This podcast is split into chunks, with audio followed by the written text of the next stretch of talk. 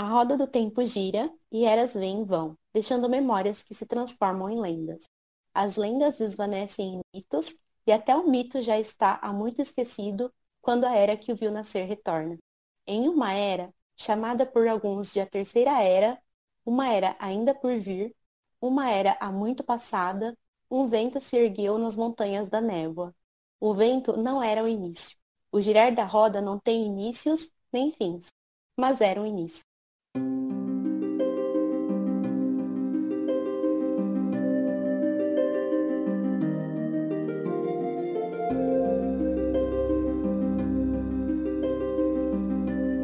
Taishar Manethrin. Nesse podcast, nós vamos conversar sobre nossa série favorita, A Roda do Tempo, escrita por Robert Jordan e publicada aqui no Brasil pela Intrínseca. Vamos comentar sobre os personagens, sobre a mitologia da saga, além de, claro, sobre a série de TV que sai muito em breve pelo Prime Video da Amazon. Bom, pessoal, no episódio de hoje nós vamos nos debruçar, nos aprofundar sobre a Era das Lendas que mais conhecida também como a segunda era do mundo de A Roda do Tempo. Essa aqui foi uma era que durou muitíssimo, que é muito diferente da saga que nós encontramos nos livros e que tem surpresas muito inesperadas e muito interessantes, que praticamente tinha uma época que todo dia, quando eu ia ler a respeito, eu descobri uma coisa nova sobre a Era das Lendas. Então, nesse episódio, nós vamos falar sobre a era que antecede a nossa saga principal, a nossa saga dos livros. Para esse episódio, nós não teremos, não falaremos sobre spoilers pesados sobre a saga. O que a gente vai falar é bastante sobre o passado e a construção de mundo do universo, sobre, sei lá, mil anos, mais de mil anos de história sobre a Era das Lendas. Então, se você considera uh, um spoiler de construção de mundo muito grave, então recomendo que não ouça, mas não vai ter nenhuma revelação sobre o enredo, é mais uma pode ser pode até atiçar o seu interesse para ou continuar a saga ou começar mesmo, né? Porque a gente vai falar sobre uma coisa que está bem, apesar de parecer bem desconectada da, dos livros principais, na verdade tem muito a ver e vai influenciar muito daqui para frente na, nos livros.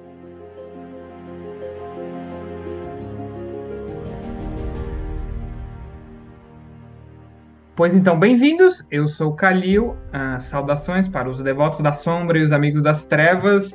E uma palavra de sabedoria para vocês esta noite. Quando você prende um lobo pelas orelhas, soltar é tão difícil quanto segurar. Olá, eu sou o Emerson e há um ditado no Maule: não dê problemas aos problemas até que os problemas lhe deem problemas. Oi, aqui é a Kícia. Uma árvore cora. Uma cidade é uma selva sem árvores fora. E agora existe apenas uma. E aí, pessoal, meu nome é Luan e, e se tivesse algum universo fictício que eu realmente queira, é, gostaria de viver, é nessa segunda era da Roda do Tempo. Olá, povo do dragão! Eu sou a Gisele e meu segundo nome neste episódio é Ansiedade. Falar sobre as histórias que fazem desse mundo tão rico é uma das coisas que mais me empolgam. Então pega o café ou o chazinho, senta que lá vem história. E que história!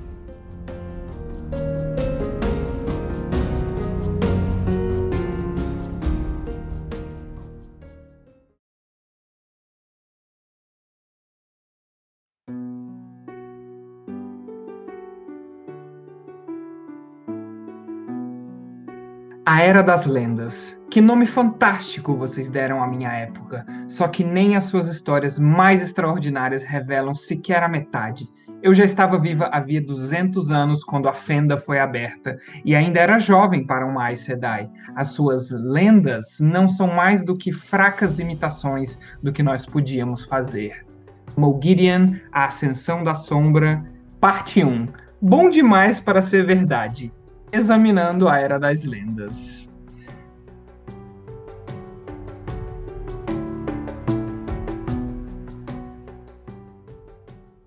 Hum, é meio incerto a gente tentar medir quanto tempo durou exatamente a Era das Lendas. Alguns dizem milhares de anos, centenas de milhares de anos, mas qualquer que tenha sido a duração desse período, é bem óbvio afirmar que foi um período muito, muito extenso e realmente assim próspero num nível é, que a gente nunca havia visto na história do mundo. Depois que o poder único e a fonte verdadeira foram descobertos lá no final da Primeira Era, que seria a nossa era, onde nós vivemos aqui no mundo real, Então, no final da nossa era, sei lá, daqui a alguns mil anos, a gente pode esperar isso, uh, alguém vai descobrir a fonte verdadeira, o poder único, né? E a partir daí a gente vai entrar na segunda era. E a partir então, a partir dessa descoberta incrível, o mundo e as sociedades nunca mais foram os mesmos. As pessoas, os, né, os magos e as magas, né, que se juntaram no grupo que hoje nós conhecemos como Aes Sedai, eles hum, claramente tomaram a frente, não se tornaram exatamente os líderes do mundo, mas eles, né, com uma posição de poder absurda, né, eles se tornaram grandes, uh, sei lá, pastores da humanidade, né, e guiaram os povos da Terra. E meio que a Era das Lendas, vocês vão ver, meio que essa era de prosperidade, essa época de prosperidade, de paz, de flores, paz e amor e magia top, é, esse tipo de coisa. Com o uso da canalização, as questões sobre fontes de energia, disputas de território, assim, foram, sabe, definhando, cada vez mais diminuindo, não eram mais uma questão uh, para as pessoas, porque tudo se resolvia com magia e com essa fonte inesgotável de poder. É, o mundo se uniu sob um parlamento uh, mundial que ficava na cidade de Paradisen, né, que né, se você olhar direitinho, a cidade de Paradisen uh, vem da palavra paradise, paradiso, né, paraíso. Então, que foi se tornar a capital do planeta. Então, a gente vê, sei lá, em Star Wars, existe esse negócio de capital do planeta, a gente acha meio absurdo, mas na Era das Lendas existia a capital mundial, que ficava em Paradisen. E só uma nota sobre esse episódio, sobre é, isso tudo que a gente vai falar no decorrer dessa nossa conversa, tudo que a gente colheu de informações, vem tanto dos livros da saga principal, quanto dos livros de enciclopédia, que são os companions, tanto do, da capa branca quanto da capa preta, que eles são bem fáceis de achar como e-book na Amazon, dá para comprar, ou como livro físico também. O branco é mais difícil de achar, mas ele tem em e-book lá na Amazon. O preto ele ainda está em estoque, se você quiser o físico e tal. E sobre entrevistas e falas do Robert Jordan que ficam arquivadas na internet, em sites de fãs, na wiki da série, esse tipo de coisa. Voltando à capital mundial, Paradisen, é, existia esse parlamento mundial que governava o mundo, mas ele, os Aes Sedai não eram os chefes, né? E sim, os Aes Sedai. Então, tanto homens quanto mulheres ainda uh, partilhavam do poder único, os homens invocando Saidin e as mulheres invocando Saidar. Ainda não existia a mácula do tenebroso. E nós também vamos descobrir como ela surgiu, porque, uh, onde andava, por que surgiu.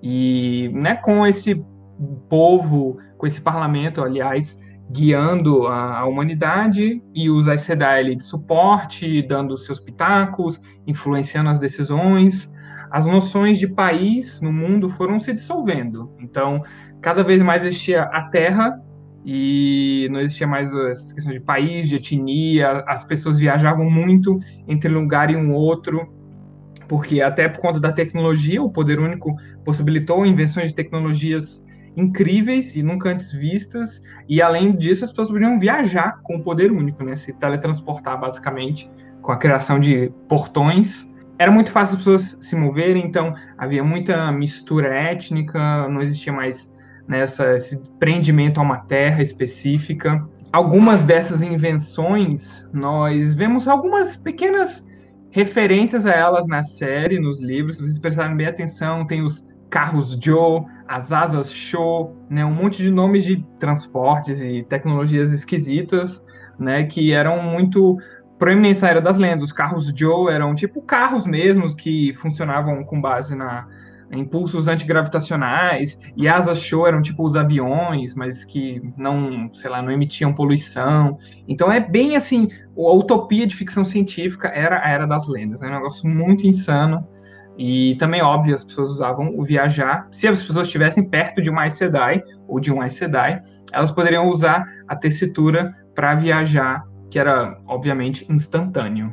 Esse período de paz, assim, não havia muito motivo para as pessoas buscarem conflito, entrarem em guerra, países entrarem em guerra uns com os outros, ou pessoas, né, brigarem por uh, sei lá, um prato de comida, porque era tudo resolvido com magia, era assim incrível. Então, até mesmo as palavras para guerra e conflito se extinguiram dos vocabulários humanos, né? Em alguns livros da saga nós temos referência de que a arte de esgrima foi descoberta só redescoberta, era um esporte, era só uma diversão, né? Entre pessoas de. Era como um esporte de diversão. Aí que depois eles foram relembrar que, na verdade, esgrima era uma.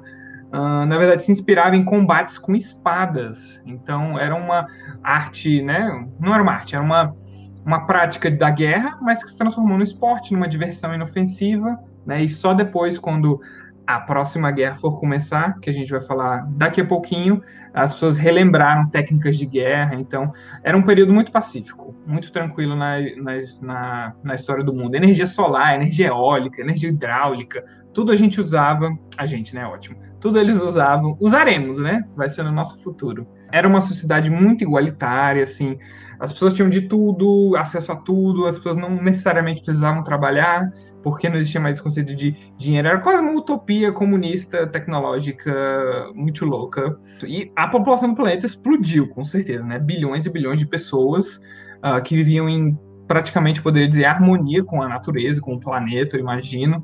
E mas só uma por porcentagem muito pequena da população nascia com a capacidade de canalizar. Cerca de 3% da população, o que, óbvio, 3% de bilhões ainda são milhões de pessoas capazes de canalizar e usar as tessituras de side-in e de side-ar. Né?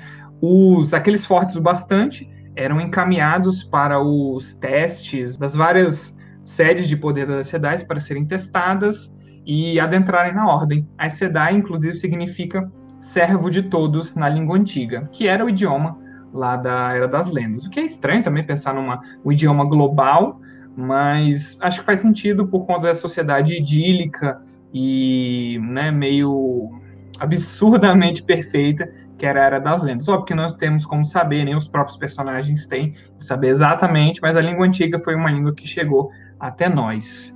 O Salão dos Servos era conhecido como a cabeça do governo das Sedai. Então, todos os assuntos que envolvia o poder único, às vezes os governantes vinham pedir conselhos e ajuda, eles iam direto ao Salão dos Servos, que também ficava em Paradisem, né? Era um prédio incrível, magnífico, construído com poder único, a união de Saidin e Saidar.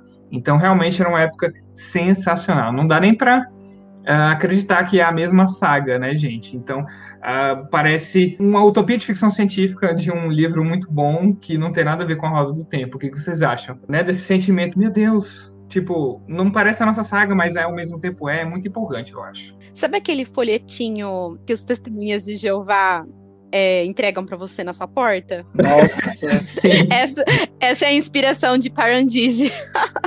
é basicamente Jesus é, acariciando os dinossauros, aquela imagem Basicamente é aquele meme lá, sabe? Que tipo, tá humanos e animais, tigres e leões juntos, os humanos fazendo carinho nos animais perigosos e tá tudo perfeito, maravilhoso. Exato. Uhum. E a Era das Lendas, na minha visão, basicamente era isso. Era quase o um mundo perfeito, né? Não que fosse, obviamente, da existia a natureza humana e todos os seus, seus pós e contras. Só que eu, eu, realmente gostaria de ver na Era das Lendas, sabe? É sempre como eu imaginei, sei lá, o futuro é, da época que a gente vive agora, com tecnologia super avançada, né? Esses carros carros Jô, que são eles flutuam super rápidos em alta altíssima velocidade, né? Também tem outros nomes aqui estranhos que tem no livro A Sessão da Sombra, que também tem saltadores que não é descrito. Eu tava falando com o Kalil aqui antes de começar o podcast, que sei lá, imagina, sei lá, um uma máquina parecida com um gafanhoto, sei lá, que transporta humanos e fica pulando. Eu imagino um canguru. Pode ser, mas eu, mas eu acho que o pulo de um gafanhoto é mais legal, cara. Porque ele vai pros ares, né? É, mas quando, da primeira vez que eu li esses saltadores, sei lá, eu imaginei um canguru gigante com as pessoas dentro na bolsa. Nossa, Minha mente é. Nossa, Minha que mente. trabalho, né? Então, também tem outro que é, é, moscardos, que eu não faço ideia do que é. Vocês cogitam alguma coisa? O que vocês acham que é moscardos? Um, tipo de transporte? Uma mosca. É, eu acho que tem a ver com, com mosca, exato. Não, é, é, nossa, uma, uma mosca gigante com as asinhas. É, pode ser helicóptero, né? Um helicóptero. Apesar de toda essa utopia, se eu não me engano, é o Lutheran que fala que as coisas não eram tão perfeitas quanto eles pensavam, ou nada do que aconteceu teria acontecido. Eu não lembro qual foi o personagem que falou isso. É... Exatamente. A gente vai falar um pouquinho mais à frente sobre os, as rachaduras na perfeição da Era das Lendas, o que é uma coisa muito interessante que mostra uma, uma complexidade, né? Não era só o bem bom. Porque a gente sabe que onde tem poder, o poder corrompe as pessoas, né? Então eles não iam continuar é, nesse mundo perfeito por muito mais tempo, apesar de ter durado bastante tempo, sim, né? Essa era. Durou mais do que se imaginaria. Com certeza, eu queria ter uma visão otimista, assim, do nosso futuro. Eu não tenho, sou uma pessoa pessimista. Por falar é, das Aes Sedai, né? Dos Aes Sedai, na verdade, que eles governavam essa sociedade. Portanto, algumas profissões né, dessa época eram feitas justamente por eles, por eles conseguirem usar o poder, né, o poder único, é, a favor da sociedade. Então, alguns deles é, eram reconhecidos como os que curavam, que eles eram conhecidos como restauradores e eles até superavam a medicina daquela época. Até mineração, por exemplo, da, da época, as Aes Sedai, é, quem já está um pouco mais avançado nos livros, sabe que as Aes Sedai são meio que dos elementos, né? Algo meio que nem é Avatar, que tem, tem terra, é, ar, água, todas essas coisas assim. E, por exemplo, para mineração, as Aes Sedai com foco em terra eram muito úteis porque elas conseguiam extrair os minérios, né, as pedras preciosas, sem necessariamente macular aquela terra, né? Então eles poderiam reutilizar, não seria essa a desgraça ambiental que é hoje em dia, né? Que é você fazer mineração, que você tem que fazer aqueles campos enormes e começa a cavar e destrói o lugar, destrói todo o meio ambiente, enfim. Com o poder único não, não tinha esse problema, né? Outra coisa que eles faziam era fazer alguns construtos e alguns dos maiores deles eram chamados de nims, que é meio que uma mistura de um ser vivo com uma máquina e eles conseguem usar o poder também é, na parte de plantação, né? Então eles usam o poder para agricultura, sabe? Então é, o mundo ele progredia muito nesse sentido. Você não tinha o pessoal passando fome, essas coisas, porque você tinha essas criaturas ali plantando e colhendo e fazendo girar toda essa. Não sei se pode, pode chamar de economia, né? Mas, enfim, eles faziam esses rituais, né? Junto com os da Shenail e aos Ogir. E assim, não tinha praga, não tinha inseto, não tinha essas coisas, justamente por causa dessa proteção que eles faziam através do poder, né?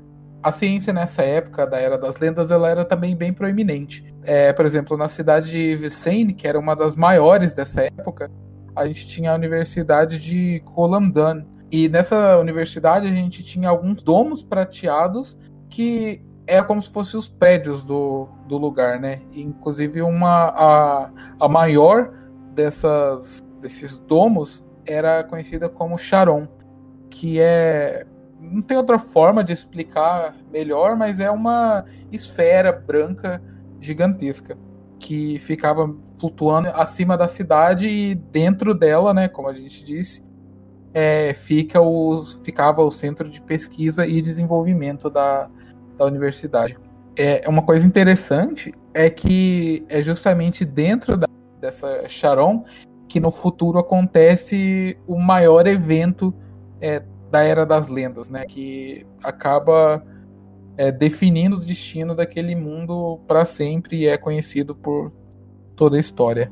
Ainda falando um pouco sobre ciência e exploração, na Segunda Era muito falava sobre a existência de outros mundos, outras dimensões. Esses outros mundos eles eram acessados através de pedras portais que eram ativadas através do poder único, né?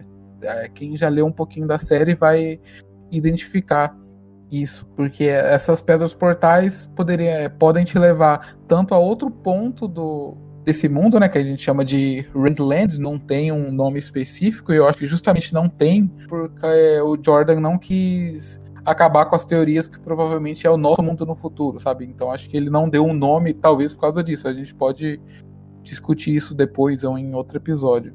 Mas enfim, as pessoas poderiam se, é, é se locomover tanto dentro desse mundo quanto ir para um universo paralelo onde, sei lá, onde você não nasceu, onde você é casado com outra pessoa, é, enfim, é, universos paralelos, né? A gente tem infinitas histórias aí que contam esse tipo de curiosidade, esse tipo de aventura. E Roda do Tempo tem um pouquinho disso também. E não eram só os Aes Sedai que tinham acesso a algum tipo de poder durante a Era das Lendas. Como a gente falou, né, a tecnologia era relativamente avançada nessa época. Então a gente tinha, por exemplo, um dispositivo que exibia imagens tridimensionais, o que é basicamente um holograma. Talvez isso poderia ser usado para fazer algo que relembrasse os filmes que a gente tem hoje, né? Mas um dos maiores usos dessas coisas de comunicação era para comunicação, né? Bem a Leia falando Help me Obi-Wan Kenobi, you're my only hope.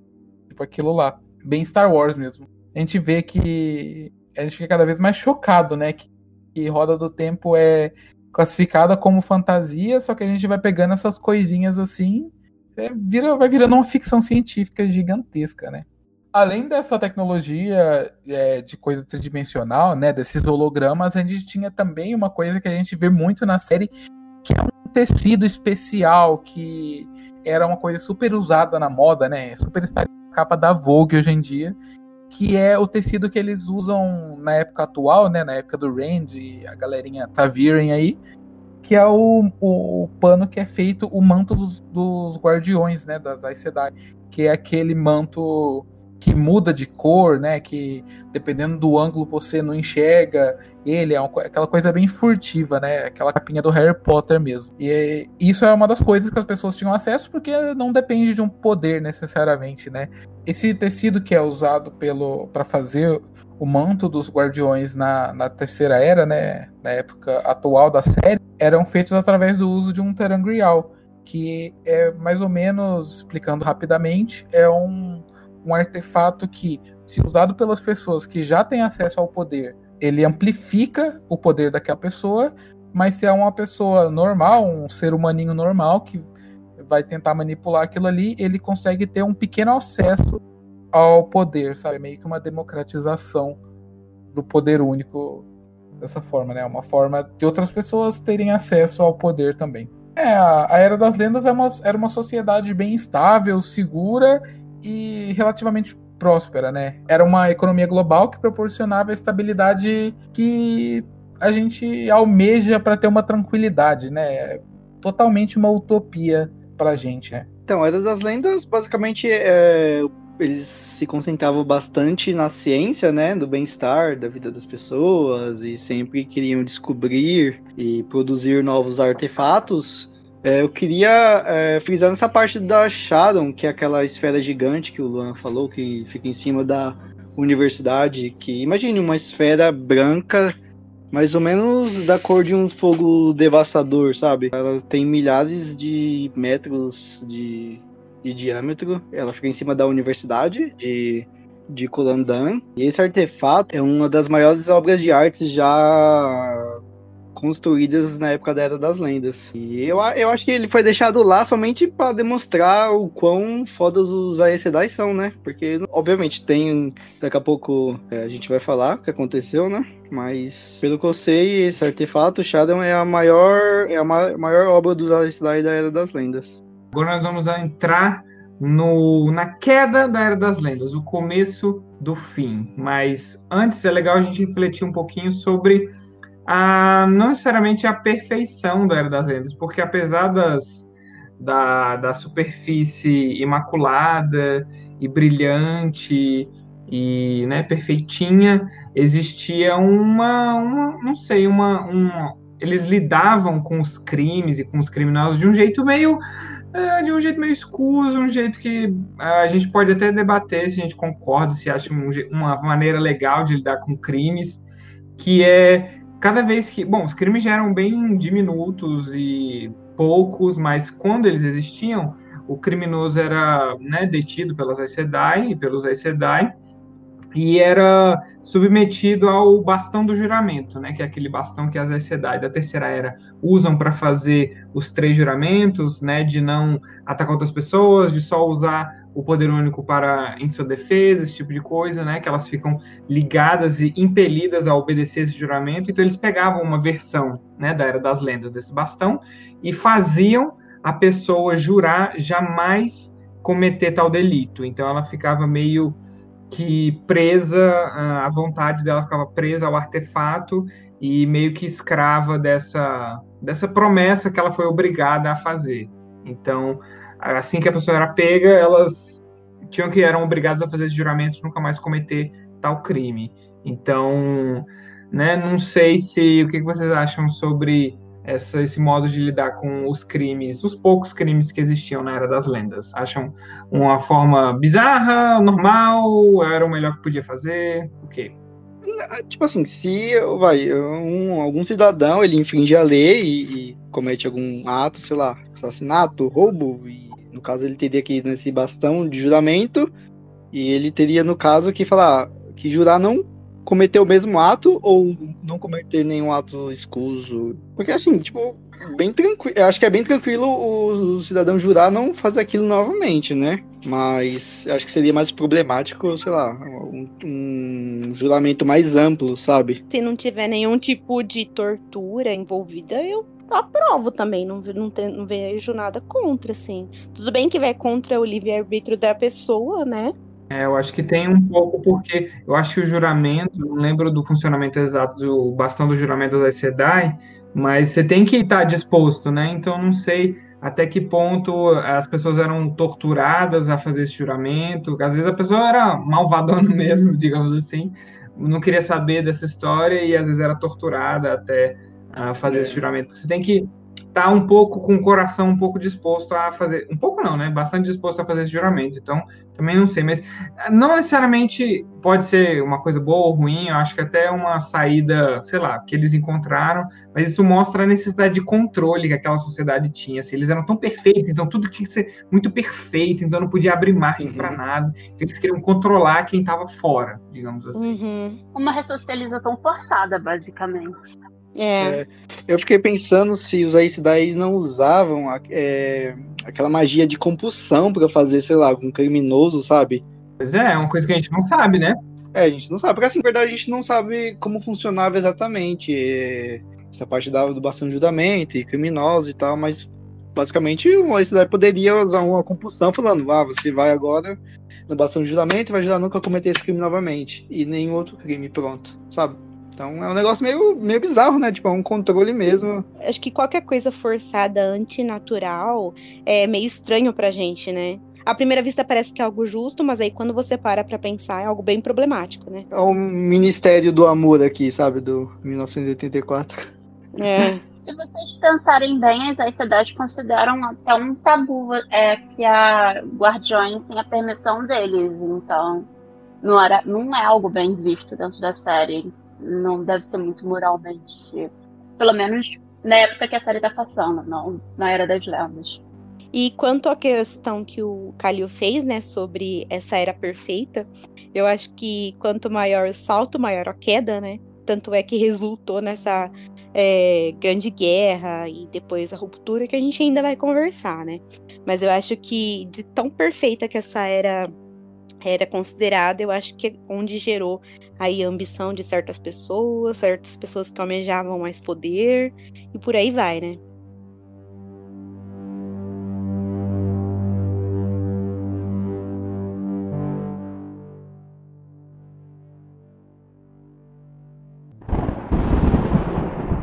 Sombra caiu sobre a terra e o mundo foi despedaçado, pedra por pedra. Os oceanos recuaram, as montanhas foram engolidas e as nações se espalharam pelos oito cantos do mundo.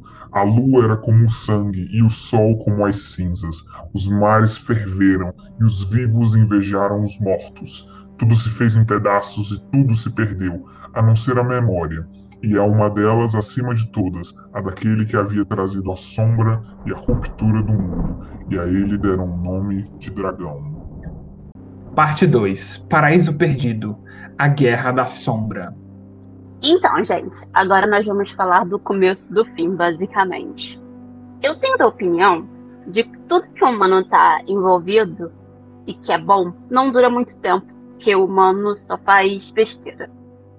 E no caso da Era das Lendas, que durou milhares de anos e mais do que eu imaginaria, considerando seres humanos, ela finalmente chegou ao seu fim por conta de arrogância e da ambição desenfreada de alguns dos seres humanos. A grande Universidade de Colandan e seu centro de pesquisa, Sharon, é, já mencionados antes, estavam fazendo um experimento. Eles queriam testar os limites do poder único e querendo saber outros modos de usá-lo diariamente, porque muito da sociedade dependia disso.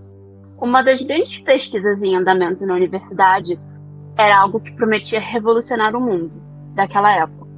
O objetivo era encontrar uma fonte de energia que fosse acessível tanto a homens quanto mulheres, sem fazer distinções como Saidin e Saidar. Os responsáveis por essa pesquisa eram Mierin Eronail, que seria conhecida como Lanfear, e Beidomon. É, um parênteses só sobre a Lanfear. É, Mierin Eronail, ela só tinha dois nomes, e ela era meio amarga por causa disso, porque nessa época, as pessoas que tinham feito algo grande ganhavam um terceiro nome. Guarda isso. Eu imagino que ela tinha um desejo de se provar. Durante seus experimentos, os cientistas eles detectaram uma fonte de poder. Eles finalmente encontraram um tipo de fonte de poder padrão que não distinguia gênero de pessoa. Eles acreditaram que encontraram a solução dos problemas, entendeu? E a Mierin, provavelmente pelo mencionado antes, continuou a forçar as ferramentas e, por fim, abriu um buraco naquela fonte gigantesca de poder. O que parecia ser a solução dos problemas da humanidade na verdade, se revelou exatamente a derrocada da espécie humana. Os pesquisadores descobriram e abriram um furo na prisão do Tenebroso, a essência oposta ao Criador do universo, a fonte de toda a maldade e todo o seu sofrimento, aquele que deseja destruir a roda do tempo e moldar a existência à sua imagem. Ah, essa prisão que existia desde o início da criação do universo, feita pelo próprio Criador, que aprisionou essa força maligna para que não influenciasse o mundo, Imediatamente após o furo na prisão do Tenebroso, uma energia imensurável destruiu a Sharon, partindo a almeia e lançando Colandal no caos. Aquela fonte de poder que os cientistas imaginaram que era a solução de todos os seus problemas, na verdade, era o poder verdadeiro. Um poder que provinha totalmente do grande Senhor das Trevas e que realmente não diferenciava os homens das mulheres. Todos podiam acessá-la, desde que se entregassem ao Tenebroso, obviamente. A fenda criada permitiu que o Tenebroso tocasse o mundo e lançasse sua influência sobre a humanidade. Assim começou a guerra que traria o fim da Era das Lendas, a Guerra do Poder ou a Guerra das Sombras. A fenda não era grande o suficiente para permitir que o Tenebroso escapasse, mas seu toque foi sentido em todo o planeta. Ele foi colocando tudo que havia de pior no ser humano e aumentando o pior das características de cada um. Os crimes aumentaram, assassinatos, roubos, tortura, guerra, tudo voltou com maior força e aqueles que não concordavam com o sistema agora podiam escolher que lado ficavam. Foi nessa época que muitas pessoas comuns começaram a se aliar com a sombra, denominando amigos das trevas, e até mesmo algumas das cidades abraçaram a causa, ficando conhecidos como senhores do medo. O século que se seguiu à perfuração da fenda ficou para sempre denominado como o colapso, e representa muito bem o que foi esse período. A outrora grande e magnífica civilização da Era das Lendas ruiu em questão de anos devido à omissão dos próprios seres humanos por poder. Aí eu fico todo arrupiado. Eu amo essa parte da história, pelo amor de Deus. É muito. Ah, é muito não roda do tempo, mas é muito roda do tempo. Ai, nossa, muito massa. E se você que está aqui assistindo esse episódio é, tá nos primeiros livros da série ou ainda pensa em começar, saiba que a Lanfear ainda não encerrou é, os seus feitos nessa história. Ela também está presente na nossa história, né, que a gente acompanha na Terceira Era. E ela continua aí aprontando e realizando altas atrapalhadas. Na verdade, uma coisa interessante é que esse lance dos três nomes, a mulher do Lusterin tinha três nomes, a Lanfear não. Segura essa. Inveja. então, uma, uma grande questão né, que impulsionava essa pesquisa científica dos né, tanto da, da Mieri quanto dos parceiros de pesquisa dela era encontrar nessa né, fonte que não dependia de gênero para ser acessada, porque Saidin Saidin e apesar de uh, fontes do mesmo poder, elas têm características diferentes. Então, homens e mulheres têm características diferentes na hora de canalizar. Então, os homens são mais fortes no poder bruto da fonte verdadeira, mas as mulheres têm uma capacidade melhor para fazer várias tessituras, para uh, ter o poder mais elaborado. Então, o homem ele é mais forte no sentido uh, bruto do poder, sei lá, jogar uma cama, assim, um, tacar um fogão. O homem seria, faria mais forte, mas lançar uma textura mais complexa, as mulheres têm mais têm tendência a ser melhor nesse sentido. Então, o homem mais forte e a mulher mais forte eles se equivalem. Mas mesmo assim, enquanto na era das lendas, homens e mulheres trabalhavam juntos, né, para criar artefatos com poder único. Então, dependia muito dessa cooperação entre homens e mulheres. Mas aí eles queriam uma fonte, um poder que não dependesse de, sabe, o, nível da ambição. Eles já tinham tudo e ainda queriam mais uma fonte de poder unissex que não que qualquer um pudesse acessar e tivesse disponível, não precisasse das pessoas cooperarem, sei lá, ficasse disponível para cada um. Então por isso que ele a Mieren sentiu essa fonte, foi lá cutucar cutucou mais, e aí, uau, o, o próprio Satã saiu, despertou da prisão cósmica dele, que foi botado lá no momento da criação pelo Criador, e foi influenciar o mundo. Que beleza, amo. O mais legal é que Saidin e Saidar, é, quando juntos, né, eles formam aquela imagem que lembra Yin Yang, ou seja, são dois poderes que se completam. Então não adianta falar, ah, mas os homens são mais fortes. Não, mas as mulheres elas têm os poderes da, de ser mais detalhista, né? Então são dois poderes que se completam e que têm as suas características diferentes. Então é realmente algo assim, o que as pessoas foram movidas por ambição mesmo, né? E não assim em busca de igualdade, de equidade, não foi nada disso, né? Porque no primeiro momento eu falei, será que ela não estava em busca de igualdade? Mas não, é, são poderes que se equivalem, né? Então era a ambição mesmo que motivava os dois. Eu acho que no fim tudo foi uma questão de limitação, né? Porque querendo ou não, Saidin e Sadar separados, eles possuem, possuem suas limitações. Então eu, o que eles queriam era um poder que uma pessoa individualmente consegue conseguir se ser ao mesmo tempo forte Sim. E ao mesmo tempo conseguisse fazer várias tessituras, manipulasse o poder perfeita, perfeitamente, sabe? Sem é... depender de ninguém, né? Sim, exatamente, sem depender de ninguém. Individualmente, eles serem muito fortes. Sim, porque até eles mesmos, os canalizadores, cada um, eles são é, mais fortes em certos elementos. São muito raros eles serem ambivalentes, né? Eles serem fortes em todos, ou terem o mesmo tipo de controle em todos, né, Nainive? Mas eu imagino que isso também tenha feito algum tipo de papel nisso. Eles queriam algo totalmente ilimitado, que eles pudessem fazer o que quisesse e deu no que deu. Ok, então, é, continuando os acontecimentos que deram a Guerra da Sombra, também conhecida como a Guerra do Poder, parte crucial da guerra começou quando os seguidores do Tenebroso é, iniciaram tentativas para libertá-lo. Então, o lado da sombra ele criou várias armas e adaptaram veículos que já existiam, né? Os veículos que nós mencionamos no início do podcast. Eles ad adaptaram tudo para usar em combate.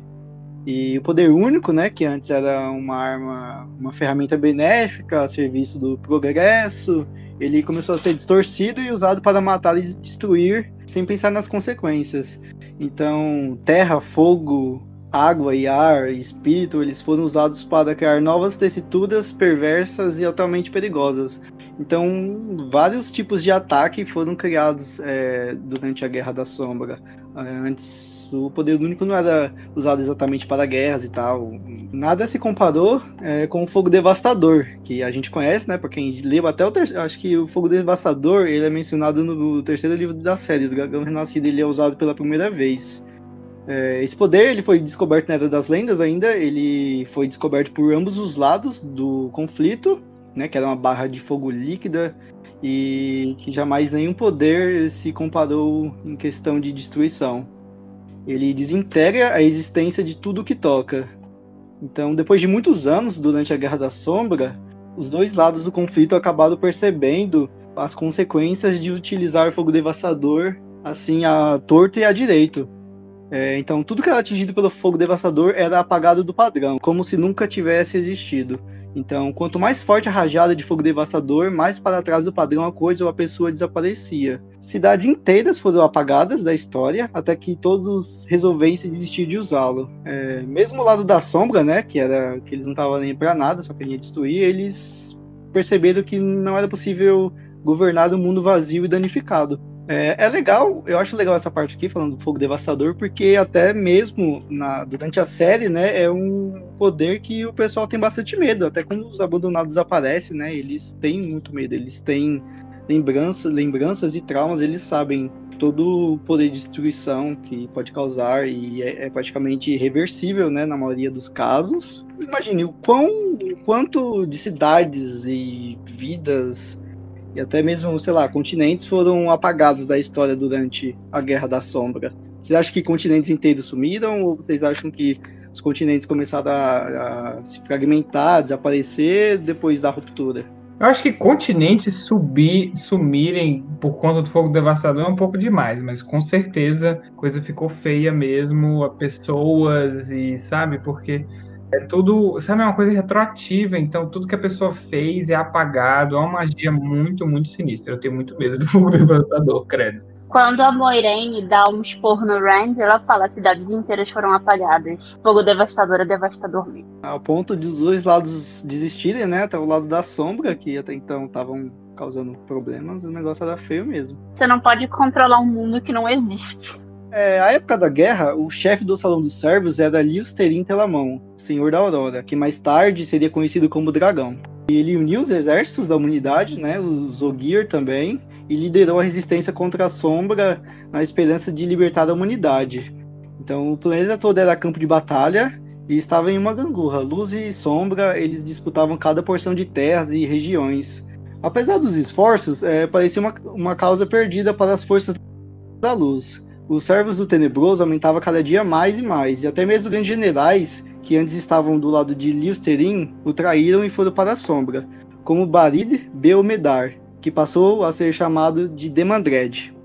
Tempos desesperados pediam medidas desesperadas, então planos foram elaborados para tentar impedir o avanço das forças de Trollocs e Mirdraus, e dezenas de outras criaturas malignas criadas pelo, pelo abandonado Aginor, além dos aliados humanos, claro, Portanto, dois grandes planos foram criados, que disputavam a aceitação das forças da luz e trariam muito, muita incerteza para a batalha. O plano de Lius é, propunha um ataque à própria Fenda para selar o Tenebroso de volta em sua prisão.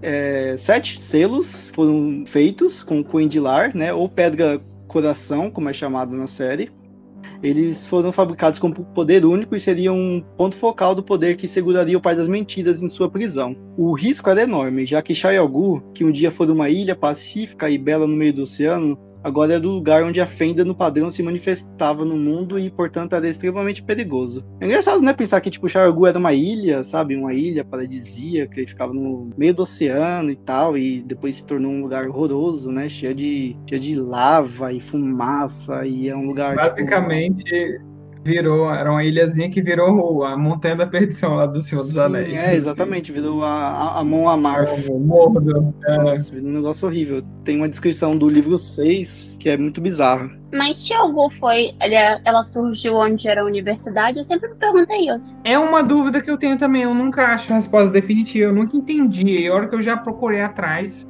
e nunca acho de onde veio essa bota Xiaogu, porque eu imagino que é, seria onde fosse a Colomdão, né, a Sharon, mas não fica claro isso. Eu entendo que é tipo um outro lugar, mas por que ninguém nunca fala? Só falam que é a manifestação da fenda no padrão, onde a fenda é mais é mais próxima do padrão, é mais próxima do nosso do nosso mundo, do nosso universo. Enfim, é muito louco, eu nunca entendi direito. É, apesar de que a fenda ela é tipo, é mais metafísica do que tipo do que física em si. É. Provavelmente é um ponto X, Y, Z lá que abriu. Tem na parte no prólogo, ele fala, tipo, a fenda estava tão próxima do padrão, mas na verdade não estava próxima como nenhum lugar no mundo. Tipo, é um negócio metafísico muito louco.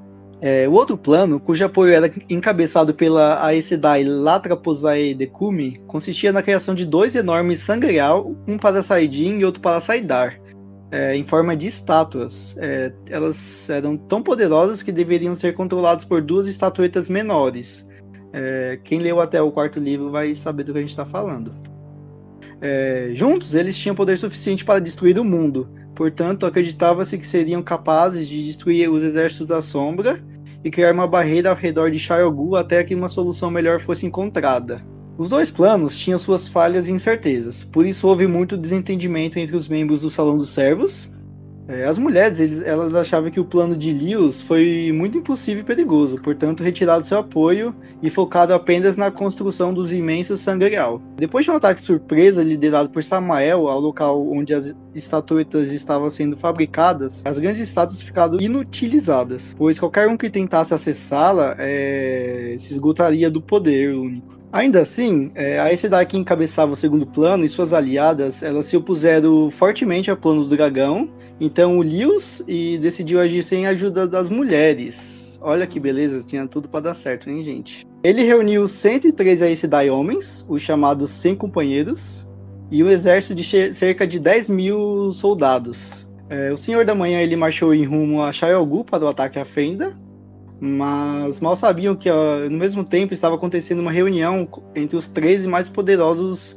abandonados da época. Ou escolhidos, né? Depende do lado que você tá. A batalha que se seguiu, ele resultou na morte do, de 45 dos companheiros e praticamente todos do, do exército de 10 mil homens que foram juntos. Porém, a vitória aconteceu. E Lewis foi capaz de selar a fenda na prisão do Tenebroso e junto com seus três abandonados. É... Em seguida escondeu os selos cuidadosamente. Muitos acreditam que os conflitos chegariam ao fim. Sem o Tenebroso tocando o mundo e sem os maiores líderes da sombra, certamente os exércitos do inimigo se esfacelariam. O que ninguém pôde prever foi o contra-ataque do Grande Senhor das Trevas. Mais uma vez a humanidade brigando, meu Deus, homem brigando com mulher porque ninguém sabe sentar e conversar. Até quando, meu Deus? Tinha um plano que era atacar, vamos atacar com tudo e vamos, sei lá, vamos fazer o que dá. E o outro plano era, sei lá, mano, meio que prender por algum tempo até arrumar uma solução melhor, sabe? Só que, tipo, não tinha tempo para isso. Não, não sei se o, é, eu não sei se o plano das mulheres tipo era melhor que o plano dos homens, sabe? Porque eu acho que eles fizeram o que tava para fazer no tempo, no tempo que eles tinham. Eles estavam entre a rocha e o lugar duro. É, mas acho que eles subestimaram a força do tenebroso, porque senão eles teriam é, se unido e tentado encontrar uma forma melhor de lidar com isso. Mas eu vi os dois planos é, como impulsivos, sabe? É, eu entendo que eles deveriam, assim, tá com pressa, porque tava tendo guerra, muita gente morrendo. É, mas é, ficou bastante óbvio que eu acho que eles é, subestimaram ali o poder do inimigo, não sabiam muito bem com o que estava lidando e quais poderiam ser as consequências, né? Tanto é que deu no que deu. É, acho que os, do, os, dois, os dois planos eles tinham prós e contras, mas acho que é, se a gente levar em conta que eles atacaram as estátuas, né, que ficaram inutilizadas, é, a Sombra percebeu que essas estátuas elas poderiam causar bastante estrago, né? A gente não sabe é, se eles tivessem, sei lá, seguido mais um pouco o plano das mulheres e talvez o resultado fosse outro. A questão, eu acho que esses Aes da Era das Lendas, eles estavam muito acostumados a ser todos poderosos e ter, estar sempre no controle. No momento em que eles não estavam no controle de algo, eles espatifaram. Concordo totalmente. Também o plano das mulheres era tinha seus riscos também. É, eles Sim. as estátuas de Sangreal que tinham que ser, eram tão poderosas que poderiam destruir o mundo e tinham que ser acessadas por meio de pequenas estátuas em miniatura.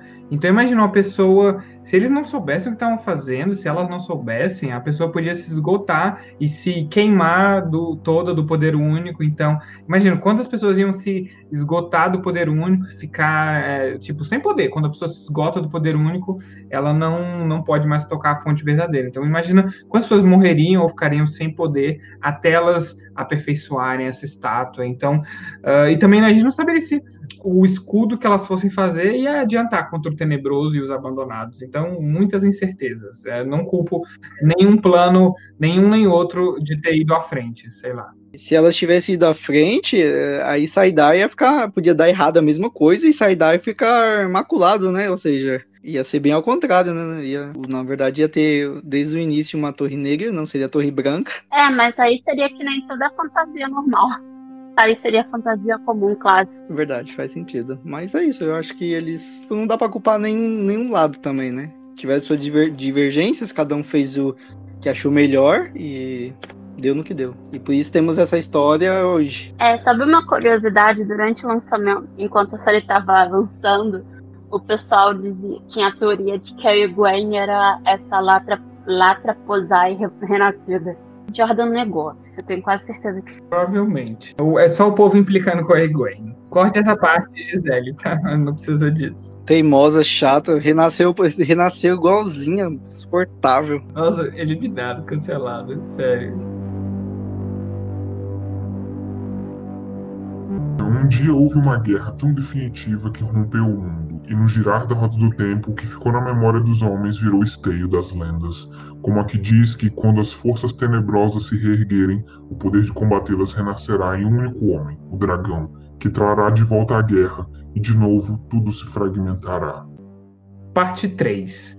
O início de um sonho deu tudo errado. A ruptura do mundo. Voltando ao plano do dragão, então, né, que para selar a fenda, é, Lewis Sterling liderou os 100 companheiros Aes Sedai, todos homens, naturalmente usando Side, né, que é a metade masculina do poder único. Mas assim que esse poder tocou Tenebroso para fechar então essa prisão, um poder maligno não só contra-atacou, mas também maculou toda a fonte de Siding. A gente nunca vai saber se isso foi algo proposital, planejado pelo Tenebroso, ou se foi um acidente, né? É, Lewis Terry e os companheiros restantes enlouqueceram no mesmo momento, é, sem nem mesmo conhecimento de que eles tiveram sucesso em selar essa prisão. E com isso tivemos o início do Tempo da Loucura, no qual esses homens, que eram extremamente poderosos, é, lançaram ondas de destruição por todo o mundo, é, transformando é, formatos de continentes, é, criando montanhas, abrindo mares, é, destroçando a paisagem mesmo e rasgando a terra. Por isso, então, o nome A Ruptura do Mundo. Isso, obviamente, marcou o mundo e toda a civilização de forma permanente. Os Aes insanos e suas ações desastrosas caíram no esquecimento, menos um nome, Lewis Terry Telemon, o dragão, o Senhor da Aurora, chefe do Salão dos Servos, o líder dos Exércitos da Luz, ele também ficaria conhecido para sempre como o Fraticida. Influenciado por essa mácula, ele matou brutalmente todos os seus parentes e amigos próximos, moradores do Palácio do Dragão, e a sua loucura ela oscilava entre momentos de sanidade, onde ele vagava pelo palácio cheio de corpos, procurando por sua mulher e filhos, né? Sem saber que ele mesmo havia matado a todos. É, você deve se lembrar desse icônico prólogo é, de Olho do Mundo, onde a gente tem um vislumbre de toda essa tragédia, mas naquele momento a gente não entendia nada do que realmente estava acontecendo, né? Ah, o prólogo, eu acho que foi a, coisa que mais, assim, me cativou, assim, no primeiro livro. É a- a- são poucas páginas, mas, assim, um, um amálgama, assim, de termos e loucuras e, ah, sabe, magia incrível, cenários deslumbrantes e uma intriga ali, sabe? A gente sentia, eu sentia que havia uma história toda por trás que a gente não conhecia e eu só fiquei louco, assim, para saber o que estava acontecendo ali. Então, é, a gente vai ter um episódio mais futuramente para falar sobre o prólogo e todas as referências, todo que, tá, que que tá rolando, quem são, que, quais termos são aqueles, quem são aquelas pessoas envolvidas, qual é o passado ah, daquelas pessoas e vai ser ah, sobre assuntos que não estamos abordando aqui. Então, não vai ser um repeteco sobre a era das lendas. Tem muitos termos ali que a gente não abordou aqui de propósito para deixar material para a gente falar com muitos detalhes esse episódio sobre o prólogo. Eu acho fantástico, assim, é uma das melhores, é a melhor coisa daquele primeiro livro. Eu fiquei mega impactada, porque Jordan simplesmente joga a gente no meio daquela loucura e aí depois já começa em outro lugar, em outro momento, e eu, quê? Cadê? Eu quero saber o que aconteceu lá no começo. E aí a gente só vai compreendendo mesmo aos poucos no decorrer dos livros, né? Nem no primeiro livro a gente tem o conhecimento, então, do que realmente aconteceu naquele prólogo. E às vezes você tem até que voltar um pouco, né, pra, pra reler, pra realmente entender o que tá acontecendo ali. É, quanto mais você avança nos livros e você relê aquele prólogo, mais ele faz sentido, né? Isso que é o mais legal. É, o que todo mundo fala, né? Roda do Tempo é uma série que você tem que ler e reler e reler e reler de novo para você pegar 100% das coisas. É, cada ali dá uma diferença. O prólogo, quando eu, eu já disse que eu peguei o Olho do Mundo totalmente por impulso. Aí eu, eu levava esse livro na bolsa, eu li o prólogo, ficava presa nele, largava o livro depois. Só depois de muito tempo que eu consegui ler inteiro. Mas, tipo, tinha coisas que eu achava extremamente interessantes. Por exemplo, quando o Lutari ele chama pela Iliana, o cadáver, ela, ele meio que a, os tremores fazem o cadáver se mexer justo quando ele tá falando. Ah, eu acho isso incrível, nossa. Jordan, meu Deus. Eu lembro quando eu li o prólogo do Olho do Mundo, 2015 e tal. Nossa, eu achei um negócio achei fantástico, só que, tipo, não, é, realmente não dá para entender. Tipo, mano, por quê? Por que, que ele tá louco? Por que, que ele se transformou num, num monte, sabe? Tipo, obviamente dá, dá pra saber porque ele se transformou num monte, porque ele não aguentou tanta dor, tanta loucura, porque ele matou muita gente inocente que morava no castelo do, do dragão, né? Acho que era assim o nome do castelo. Mas eu achei um prólogo. Palácio do é, Dragão. É, Palácio, isso, Palácio do Dragão. E realmente é um prólogo incrível. Eu acho que há poucos prólogos tão bons como, como esse de Olho do Mundo. E é isso. É aquele prólogo que você termina de ler e você já quer reler, sabe? E você só vai entender o significado dele conforme você vai avançando na série. E acho isso realmente fantástico. E antes que reclamem que estamos dando muito spoiler, mas, gente, é o prólogo do primeiro livro que tem nem 10 páginas. Então, vocês pelo menos leiam o prólogo, que aí vocês decidem se cativa a atenção de vocês ou não. Mas realmente não tem spoiler aqui, a gente não falou de nenhum detalhe da, da trama. Realmente, as 10 primeiras páginas do primeiro livro, nem isso. É, e esse episódio aqui, como é uma coisa da, da Era das Lendas, eu acho que quem tá ouvindo esse episódio aqui é a pessoa que já conhece Roda do Tempo e pelo menos do prólogo do primeiro livro já passou. Mas de qualquer forma, se você tá escutando e você ainda não leu o prólogo, você consegue ler, tipo, pelo sample da Amazon dos e-books, é, naquele Leia de Graça. Na mostra, né? Ali você consegue ler, eu acho que o prólogo e talvez o capítulo 1, então dá pra você ter uma ideia. É, e se você, ouvinte aí, consegue ouvir em inglês, no YouTube, se você colocar Wheel of Time Prologue, é você vê o primeiro já é o, o audiobook, né? O prólogo narrado pelo Michael Kramer. E é uma experiência incrível. É, fa melhor, não leiam, assistam o que foi gravado, o prólogo. Não. o, ah, é o, prólogo, o prólogo de adaptação. A gente, a gente quer conquistar leitores, não afastar Assistam, mais eles. maravilhoso, sabe? Melhor que, melhor que o Winter Dragon. Jordan, exatamente. O Winter Dragon é maravilhoso. Para deixar todo esse caos ainda pior, as crias da sombra andavam perambulando pelo mundo atacando as comunidades humanas, né?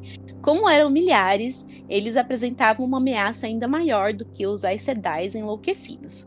Alatrapossai, então, a chefe da coalização contrária aos planos de Lewis Sterling, mais tarde ficou conhecida como a Retalhadora da Sombra, porque ela foi capaz de liderar as forças contra essas criações, então, de Aginor. É, para os maculados canalizadores de Saidin, restaram apenas três opções para combaterem essa loucura, né? Não usar o poder único, algo assim praticamente impossível para quem já canalizava. Pedir para ser cortado é, da fonte verdadeira por meio de amansamento, uma escolha é também nada agradável. Ou finalmente irem para algum lugar completamente separado da fonte verdadeira, como os pousos do Zogier. A maioria dos homens que canalizavam, né, recorreram então a essa última opção, já que era mais suportável, né? Eles conseguiram então viver por anos com os Ogier, é, completamente cortados do poder único e sem sentir a loucura provocada por essa mácula, né? Mas como sentiam a necessidade de canalizar, muitos começaram a abandonar então os pousos, né? E quando isso acontecia, é, a loucura voltava imediatamente, eles voltavam a ficar insanos e a destruição recomeçava, né? Então eles atacavam inclusive os pousos é, que os acolheram, né?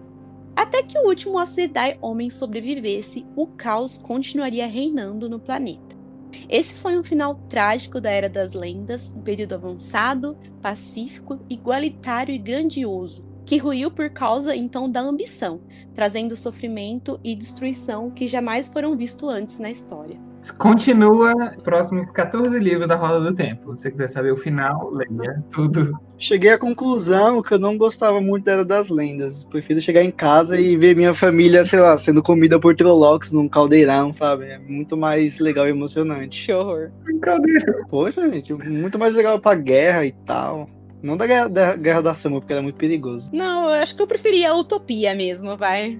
Eles queriam viver na monotonia. Quero sombra e água fresca. Gente, imagina viver sem pandemia, sem doenças. Tudo pra mim. Eu acho que a maioria dessas utopias tem sempre um pezinho dentro da, da ditadura do autoritarismo. Concordo, concordo. É uma necessidade de controle para tudo ficar dentro dos eixos. Assim, às vezes pode não ser tão absurdo como, sei lá, as distopias clássicas, né, que é uma utopia distorcida, né, um ideal de perfeição distorcido, né, mas esse aí, a Era das Lendas, era um, uma perfeição não distorcida, mas que ia mostrando suas rachaduras e como você mesmo disse aqui, no começo do episódio, tudo que é dominado pelo ser humano, tudo que o ser humano toca é, dá ruim, né? Fica podre. Então, não ia ser perfeito para sempre. Não, e a gente tem um exemplo na própria era que a gente acompanha, né? Porque lá as Aes Sedai, elas não governam o mundo, né? Elas têm a Torre Branca, mas a gente vê ali que elas exercem a sua influência é, sobre alguns governantes, é, algumas acabam manipulando. Então, a gente sabe que, assim, é, quando tem poder envolvido, gente, nem sempre é aquilo que tá na história, né? A gente sempre tem que desconfiar confiar, porque eu acho que não era essas mil maravilhas, não, que é mostrado. Elas atuam meio que como conselheiras, né, do, dos reis e rainhas. É. É aquela conselheira que tu sabe que pode te explodir, né? Eu acho que elas mandam no mundo sim. Eu acho que tem, tem muitos governantes que são praticamente marionetes, sabe, de Aes Sedai. É, exatamente isso. Tipo, elas aconselham, mas é aquele conselho que é uma ordem, né? Tanto que você tem alguns casos delas interferindo com conselheiros tentando dividir de rainhas e uh, para poder conseguir esse papel de conselheira para poder influenciar. Vocês gostariam de algum livro de algum livro ambientado em qual parte das lendas? É, eu preferia já um na Guerra da Sombra, que acho que seria, eu acho que não precisa de um livro, sei lá, falando ah, agora, tipo, eles estudando ciência e tal. Só a gente. Nossa, é. eu ia adorar um livro, uma, uma série sobre isso, eu ia gostar. Eu, eu preferia um, sei lá, um livro, sei lá, uma trilogia, não, não sei, depende hum. do Jordan. Acho que um livro durante a Guerra da Sombra, assim, quando tudo começou a dar ruim, seria bem incrível. Então, eu tenho muito problema com um prequel que é muito ligado à história principal, sabe? Porque, vamos supor, tipo, o prequel de Star Wars, por exemplo. Vamos usar esse, isso como exemplo, né? Você sabe que o Obi-Wan não vai morrer, por exemplo, porque ele tá no, na história original, sabe? Então, por exemplo, toda hora que ele tá em perigo, você não se preocupa que ele tá em perigo, porque você sabe que ele não vai morrer. Entendi sabe? Quando é um prequel de uma história que você já sabe o futuro daquele personagem, por exemplo, eu, eu tô cagando, sabe, para aquilo. É, o legal dessa história é que a gente não tem muitos nomes, né? Porque os nomes eles caíram no esquecimento. Então, por exemplo, seria legal é, trazer essa história, mas com um personagem principal que não fosse o Lewis Terry, por exemplo uma, um, outros pontos de vista em que você não sabe quais serão é, os destinos deles, né? Você fala algo tipo meio, meio Crônicas de Arthur, né? Que é a história do rei Arthur, só que é na visão de, de, de um plebeu, né? É, isso mesmo, exato. Eu pensei exatamente nesse livro. Só que, deixa eu falar, é, eu acho que o Jordan não tinha essa intenção, porque mesmo quando ele escreveu o livro branco, ele disse que era um livro impreciso da, da maneira como se um historiador do futuro estivesse fazendo um livro sobre a Era das Lendas. Eu já gostaria de um livro onde os abandonados aparecem regaçando tudo, sabe? E, tipo, mostrasse bastante da, do, do, Exército da Sombra e tal. Eu acho que eu gostaria de ver, sei lá, o Chamael, ele mudando de lado, sabe? Sim, eu acho que essa história de. essa proposta de ser contado por, sei lá, será o escudeiro, o melhor amigo, um dos amigos do Lusteren, né? Que não, a gente pode, ele pode ser inventado, será uma série de TV, vamos supor, vamos sonhar, né? Pode inventar um personagem novo que é amigo do Lusteren, que tá lá do lado dele, a gente não sabe qual é o destino dele, pode ter sido um dos 100 companheiros que morreu lá em Sheol e o Lusteren ficar essa figura de mistério, porque às vezes não é tão interessante ficar explorando a figura dele, né? Tipo, como nas Crônicas de Fogo tem o Aegon o Conquistador, que ele é mais uma figura sombria, tipo, não sombria, mas misteriosa, da qual a gente não sabe muito.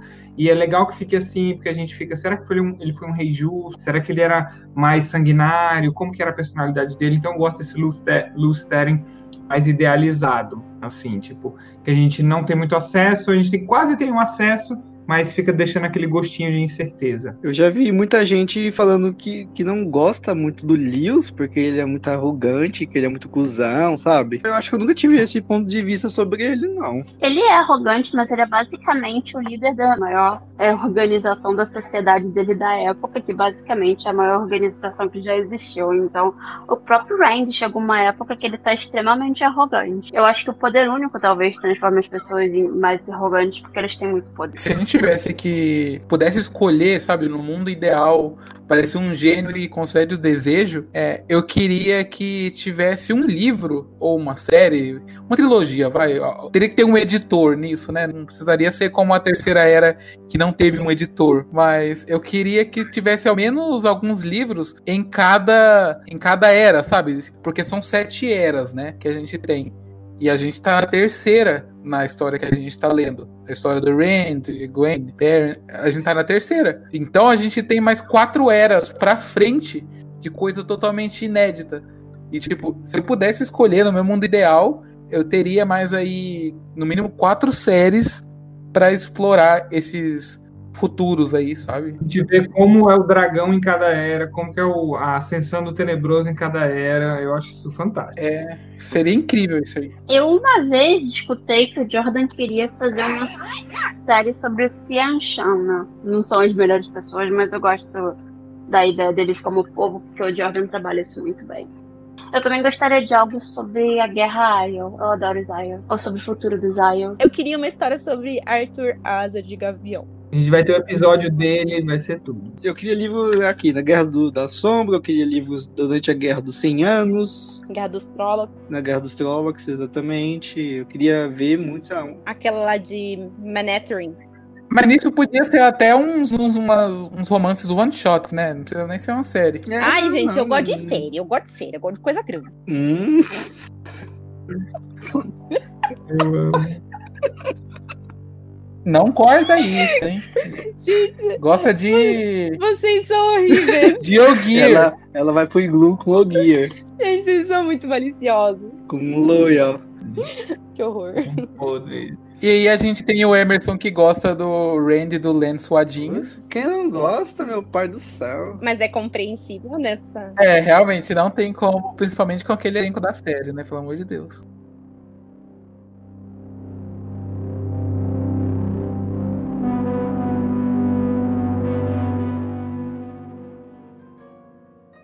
Então, pessoal, chegamos ao fim de mais um episódio do podcast O Povo do Dragão. Esse episódio foi super dedicado a falar sobre um dos períodos mais interessantes de pano de fundo da fantasia. É um dos meus.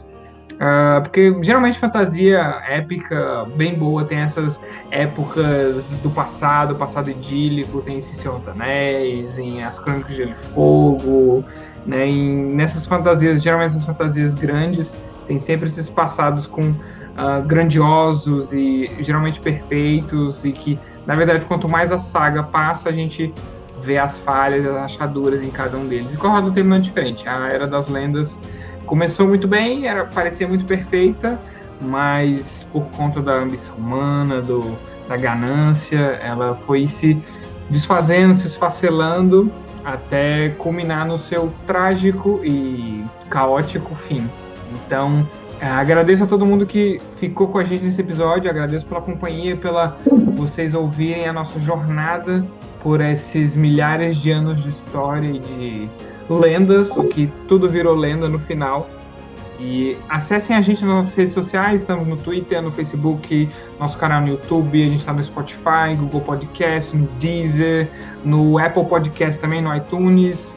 Uh, sigam a gente lá no, no Twitter, estamos sempre por lá. Mandem uma, uma menção para a gente, conversando, perguntando, que a gente adora interagir. Sigam os nossos perfis pessoais também, que estão, os links estão todos na descrição aqui do episódio. E mês que vem nós voltamos com mais um episódio sobre um tema uh, de A Roda do Tempo. Continuem lendo e taxar Povo do Dragão.